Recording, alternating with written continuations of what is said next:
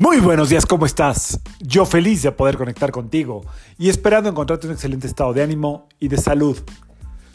La vibra del día de hoy, viernes 13 de mayo del 2022, está regida por la energía de Venus y de Urano. Viernes 13, más leyenda que verdad, más mito que realidad. Realmente los viernes, como les he platicado muchas veces, es un día de mucha luz, de mucha alegría, de una sensación de libertad. Y bueno, Finalmente, si queremos eh, entrar en terreno de supersticiones y eso, pues puedes googlear y ver el origen del viernes 13. No me voy a clavar ahí, no porque no me guste, sino porque pues, la verdad es que no. Hoy no aplica, bueno, no quiero hablar de eso.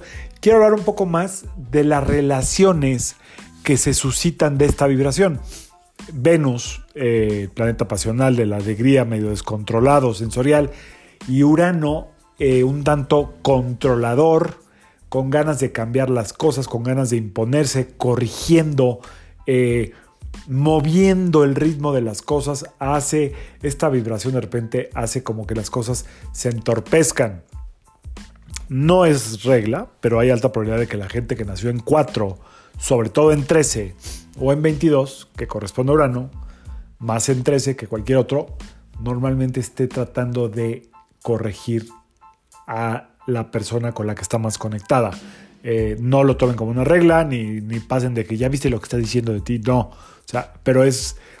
Urano nunca está quieto. El 13 de Urano, el Urano a través del 13, que en la carta de los eh, arcanos mayores del tarot es la muerte, quiere decir que todo el tiempo quiere estar renovando, cambiando.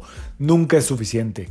Eh, siempre hay como algo que corregir y lo que más miedo le da a esta energía de Urano, que no es nada más de los exclusivos que nacieron en 13, sino hoy nos permea a todos, es el juicio. Lo que más miedo le da a la energía de Urano, lo que más podemos llegar a sentir hoy es a ser juzgados. Y por otro lado, Venus, lo que quiere ser, eh, Venus es una energía femenina. Eh, lo que más quiere ser es ella misma o él mismo a través de esta energía, soltarse, sonreír, poderse entregar. Sin esta atadura del juicio.